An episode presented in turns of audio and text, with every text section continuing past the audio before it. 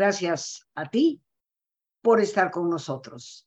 Saber para servir. ¿Hasta dónde, queridos amigos, es la fortaleza de nuestro espíritu la que verdaderamente nos ayuda a responder ante las grandes adversidades en la vida? Mi experiencia desde la psicología y desde los muchos años que atendí a tantas personas que tuvieron la confianza de acercarse, platicarme de sus problemas y después de tantos años de acompañamiento, también a personas con problemas muy severos de cáncer terminal. Tengo que reconocer que más allá de toda herramienta psicológica, hay una fortaleza interna en la persona que es la que de alguna forma le hace finalmente responder ante las situaciones de tanto dolor para, a pesar de ellas, salir adelante. Conservar, como lo comentaba yo a un grupo de personas que amablemente me invitaron desde el Tecnológico de Monterrey, saber conciliar la alegría aún en medio de experiencias dolorosas. Lo que nos percatamos y damos cuenta si somos lo suficientemente honestos es que lo que importa es la actitud que tomamos frente a esas situaciones que se presentan. Y la capacidad de tomar una sana actitud hacia los fenómenos psicosomáticos, tanto de la mente como del cuerpo, ante los eventos sociales. Eso implica podernos elevar por encima de esos niveles y abrirnos a una dimensión, la, la dimensión de lo que Víctor Frankl llamaría los fenómenos noéticos, ya que en el griego noético quiere decir espiritual. Esa dimensión que va muchas veces en contraposición a la dimensión biológica, psicológica y social. Y no porque se oponga a esas dimensiones, sino porque puede sostenernos a pesar del derrumbe de lo biológico, lo psicológico y lo social. De acuerdo a algunos autores, esa capacidad que tenemos tú y yo de ser libres tiene niveles. La libertad, por lo tanto, podríamos decir, hay que contemplarla desde dos vertientes. El primer nivel de libertad corresponde a nuestro ego, a esa singularidad que se va a encargar de satisfacer las necesidades frente al mundo y, por supuesto, a la sobrevivencia física. Pero el segundo nivel de libertad corresponde al espíritu, que es desde donde la persona encuentra sentido y encuentra significado en su vida. En el primer nivel de libertad, la, la principal pregunta es siempre, ¿por qué suceden las cosas? Mientras que en ese segundo nivel, la pregunta es, ¿para qué están sucediendo las cosas? Y no nos confundamos, queridos amigos. No pensemos que es que para que un individuo, una persona, pueda descubrir un para qué en su vida, tienen que pasar catástrofes. Como conversaba yo con una buena amiga hace un par de días, tal vez la semana pasada, es muy frecuente cuando se habla de descubre el para qué de lo que te sucede, llegar a pensar que alguien allá arriba ha provocado esa situación para que tú encuentres un sentido. Pero tendríamos que salirnos desde esa, de esa perspectiva tan cerrada para darnos cuenta que las cosas suceden porque suceden, porque hay genética en el cuerpo humano y es una ley biológica porque hay circunstancias donde otros abusan de su libertad y nos perjudican, porque nosotros mismos tomamos malas decisiones y vamos a tener que asumir las consecuencias. Sin embargo, ante esos embates que muchas veces son totalmente fortuitos, aún ahí tendríamos que preguntarnos, ¿para qué me está sucediendo? ¿Qué puedo yo capitalizar como experiencia, madurez y aprendizaje de lo que me está sucediendo? En la logoterapia, que fue una de las maestrías que yo hice hace ya, van a ser casi 20 años, siempre se nos insiste en que hay un para qué y que la vida siempre va a tener sentido hasta en sus momentos más críticos. Y créeme que hoy lo comparto porque es un concepto verdaderamente mágico. Es una fuente de enorme fortaleza que proviene del espíritu. Es esa fortaleza la que nos permite autotrascendernos, ir más allá de nosotros mismos y a la vez es esa autotrascendencia un camino que nos lleva a descubrir el sentido, aún ante los aparentes sinsentidos que podemos estar viviendo. Y es ahí donde el ser humano descubre indudablemente su fortaleza interior. Yo el día de hoy me permito definir autotrascendencia de la siguiente manera.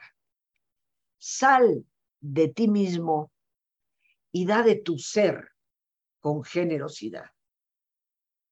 Autotrascendernos es romper los límites de nuestro egoísmo para salir avante y dar esa enorme riqueza que todo ser humano posee en su interior con generosidad hacia los demás, haciendo entonces verdaderamente posible lo que todos deseamos, construir, edificar, llegar a tener un mundo mejor. Escribía un prisionero en Siberia.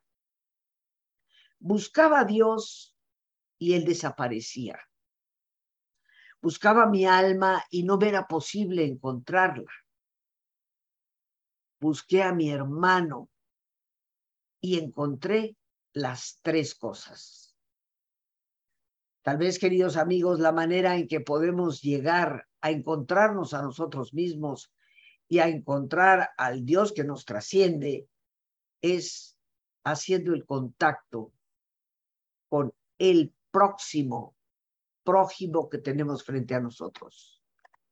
La capacidad de salir de mí misma y acercarme al otro para ir más allá del yo y tú hacia el nosotros, eso es lo que nos abre auténticos caminos y alternativas de superación y de auténtica vivencia de nuestra espiritualidad. Yo creo firmemente que nuestra libertad funciona desde lo espiritual, porque tiene que ver con la actitud que asumimos frente a esos hechos inevitables de la vida y está fortalecida por nuestros valores espirituales. Entre ellos y de suma importancia es este, de la autotrascendencia. Frente a esa adversidad, queridos amigos, que representa adentrarnos en los desiertos, en esos momentos de gran sequedad, de aridez en la vida donde parece que las relaciones nos han abandonado, que el camino se ha tornado solitario, frente a esa adversidad y nuestra obligatoria internación en los desiertos, podemos encontrar y descubrir memoria, memoria profunda del ser que nos funda, que nos habita, el único que nos puede dar la paz.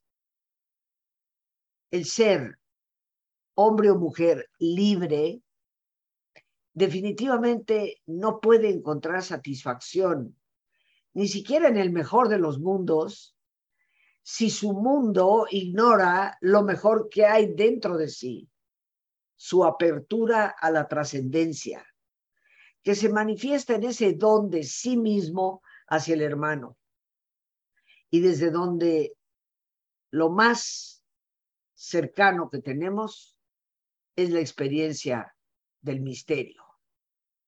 la búsqueda incesante de la humanidad desde que estamos aquí, por descubrir lo que está más allá de nuestros sentidos físicos, reconociendo que tienen altísimos límites.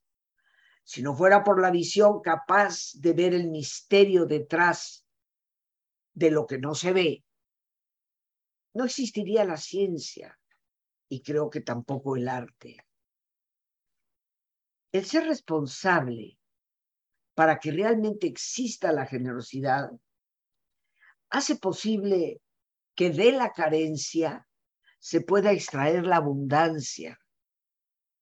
Y lo esencial para nosotros es ayudar también al otro a adoptar una actitud responsable, pues muchas veces el peligro de nuestra compasión es llegar a instalar a la otra persona en la posición de un asistido.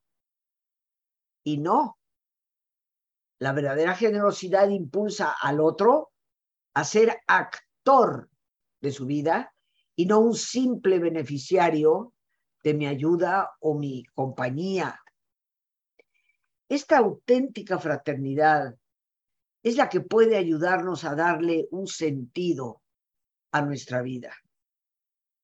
En un mundo un poco o un tanto absurdo, hay algo que nunca será absurdo, lo que podemos hacer por los demás, lo que tú y yo somos capaces de vertir de nosotros mismos en beneficio de aquellos que nos rodean.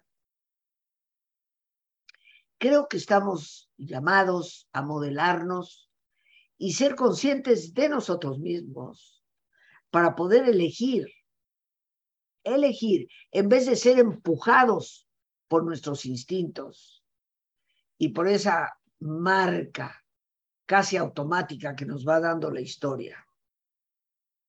No es fácil, por supuesto que no lo es.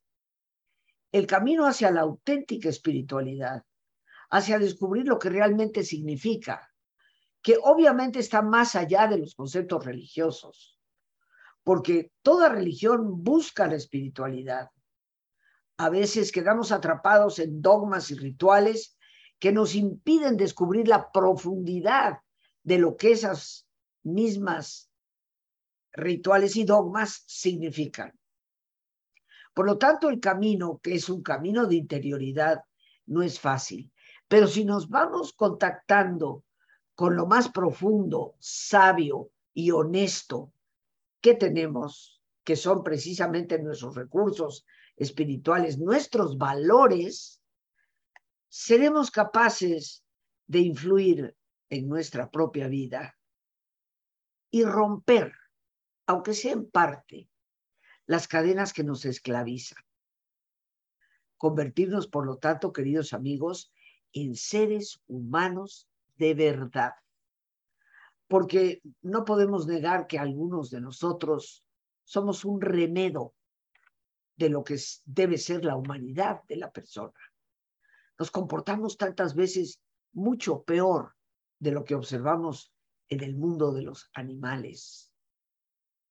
Habría que detenernos y reflexionar poseemos un cerebro y una capacidad de autoconciencia que nos eleva un poco más desde la biología a descubrir una naturaleza que solo el ser humano posee.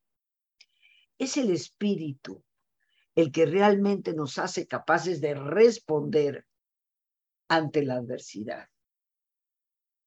Ejercer la libertad de la voluntad a través de una actitud de oposición espiritual. Y con esto me refiero a que ante esos desiertos y sequedades, no darnos por vencidos, o ponernos desde el espíritu para redescubrirnos,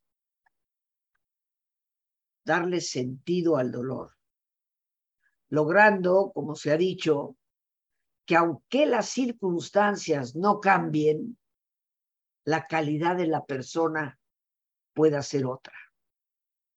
Y para esto, creo yo, es innegable que necesitamos una fortaleza que generalmente se va a apoyar en aquellos valores que apelan a la espiritualidad de la persona. En nuestra espiritualidad vamos en pos de la conciencia y vamos en pos de los valores supremos para darle plenitud a la persona en su totalidad. Soportamos las experiencias y emociones humanas más placenteras y también las más agotadoras. Estas dos direcciones configuran el pulso fundamental de la vida humana y en cierta medida entre ellas existe una atracción que es recíproca.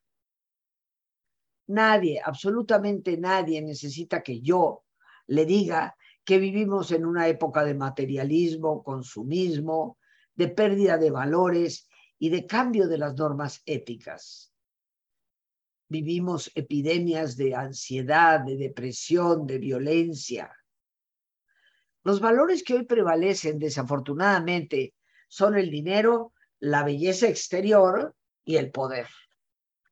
Y por estos tres valores vamos dejando la vida en pedazos. Y la clave para poder defendernos del materialismo y reencontrar la espiritualidad perdida no está en buscarla cada vez más con mayor intensidad. Tal vez la clave está en volver a imaginar lo que la espiritualidad auténticamente significa. A finales del siglo XV, Ficino, un gran autor dentro de los temas espirituales, escribió en su libro de la vida que el espíritu y el cuerpo, lo espiritual y el mundo, lo espiritual y lo material, pueden estar tal vez atrapados en una escisión, en un rompimiento que los polariza. Porque efectivamente, queridos amigos, cuanto más compulsivo sea nuestro materialismo, más neurótica se convierte nuestra espiritualidad y viceversa. Hoy vivimos estas polaridades de manera muy obvia.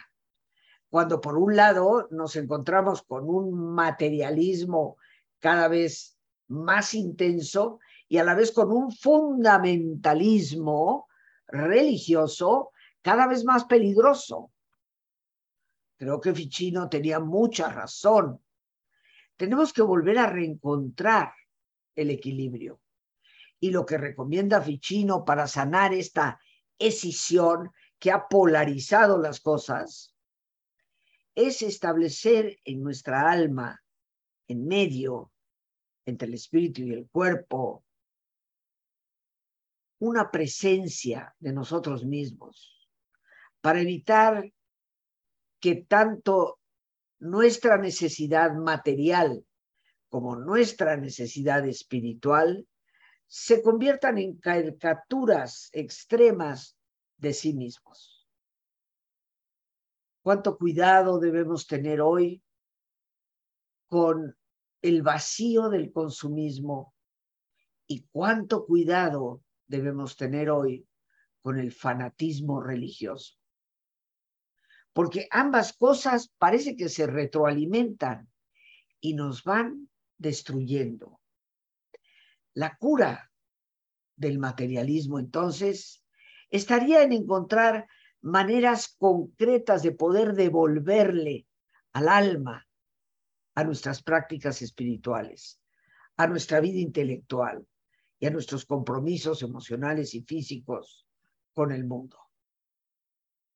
Por eso descubrir la espiritualidad auténtica es una necesidad indispensable en nuestro mundo de hoy.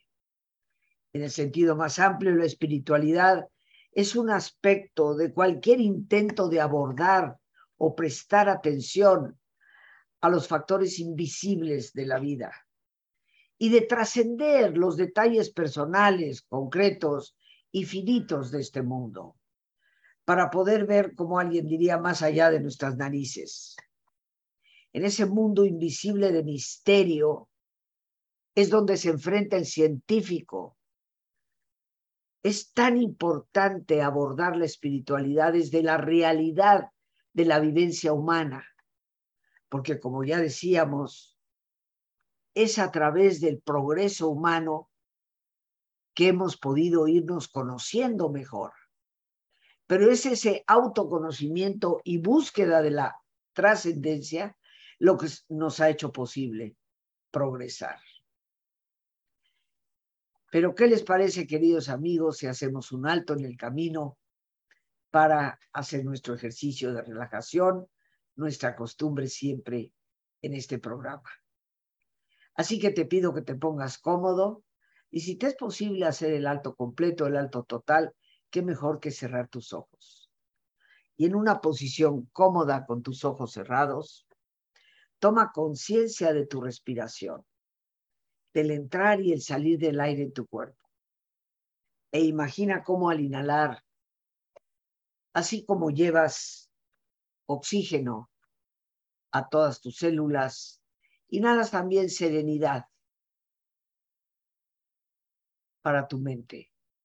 Al exhalar, así como tu cuerpo se libera de toxinas, imagina cómo en ese aire que sale también te liberas de todas las presiones y todas las tensiones. Respira profundamente y relaja tu cuero cabelludo. Todos los músculos que cubren tu cabeza.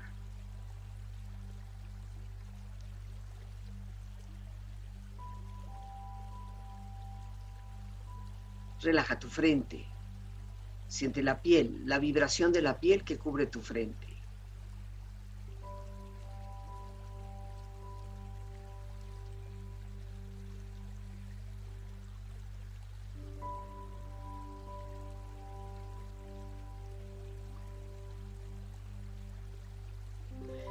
Tus párpados, los tejidos que rodean tus ojos.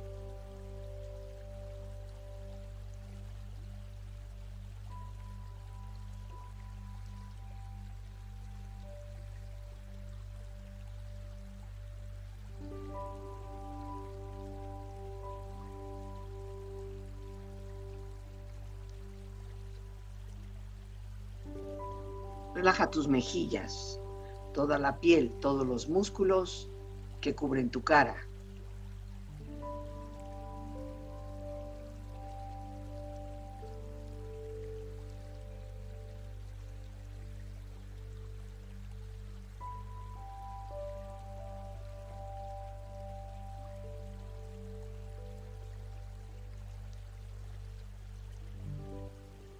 Relaja tu cuello y tu garganta. Siente su flexibilidad, equilibrio, balance.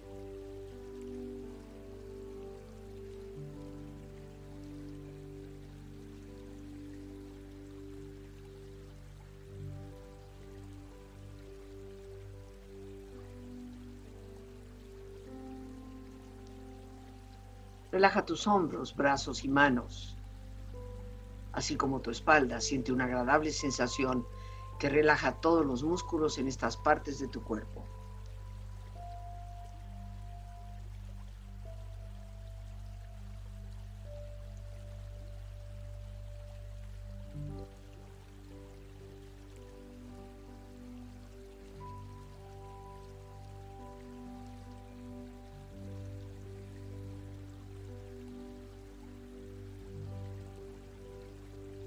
Relaja tu pecho exterior e interiormente, relajando todos los músculos, imaginando a todos tus órganos internos funcionar rítmica y saludablemente.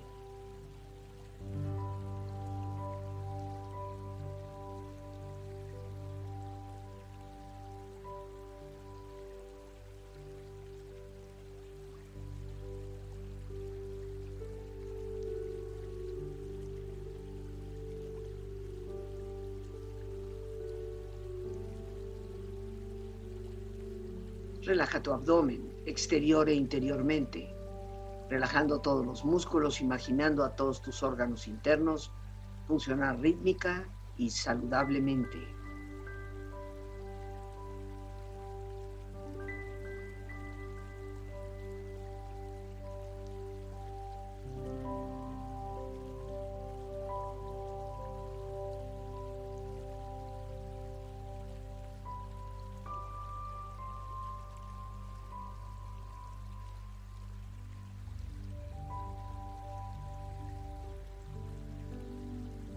Relaja tus muslos, tus rodillas, siente la piel, la vibración de la piel que cubre estas partes de tu cuerpo.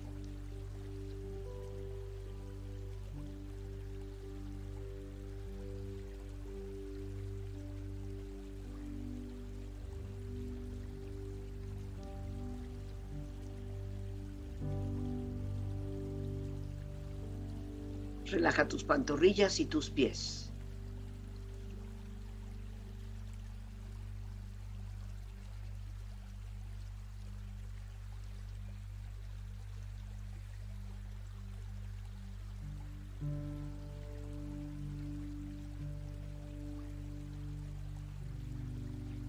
Cuerpo profundamente relajado, proyecta en tu mente la imagen de un lugar ideal para el descanso. Imagina los colores, los sonidos, los aromas. Es una escena de belleza y paz. Siente estar ahí.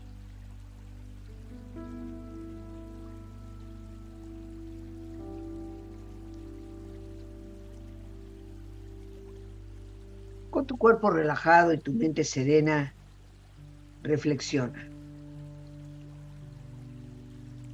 si fallamos en nutrir nuestras almas, éstas se marchitan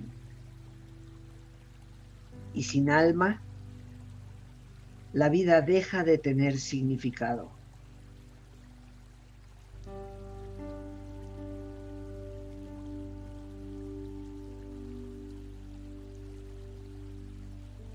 Solo escucha tu propia voz dentro de ti. Esta es la mente a la cual confiar. Esta es la conciencia de tu espíritu hablando y no simplemente el ego que está buscando reconocimiento.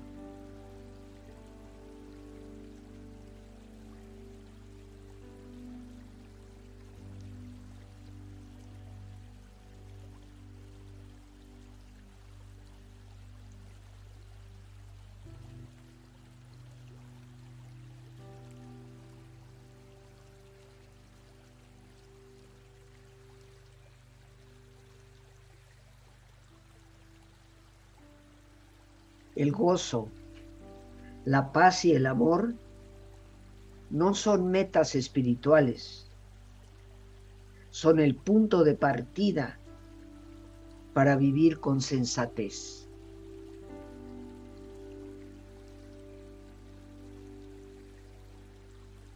Respira profundamente.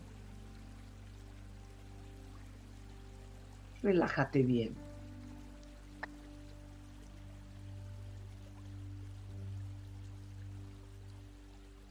Y con esta experiencia empieza lentamente a estirarte, brazos, manos, piernas y pies, moviendo tu cuello, bostezando si lo deseas, haciendo que tu cuerpo retome su nivel de actividad habitual hasta muy lentamente abrir tus ojos. Ojos abiertos, bien despierto, muy a gusto, bien descansado y en perfecto estado de salud, sintiéndote mejor que antes.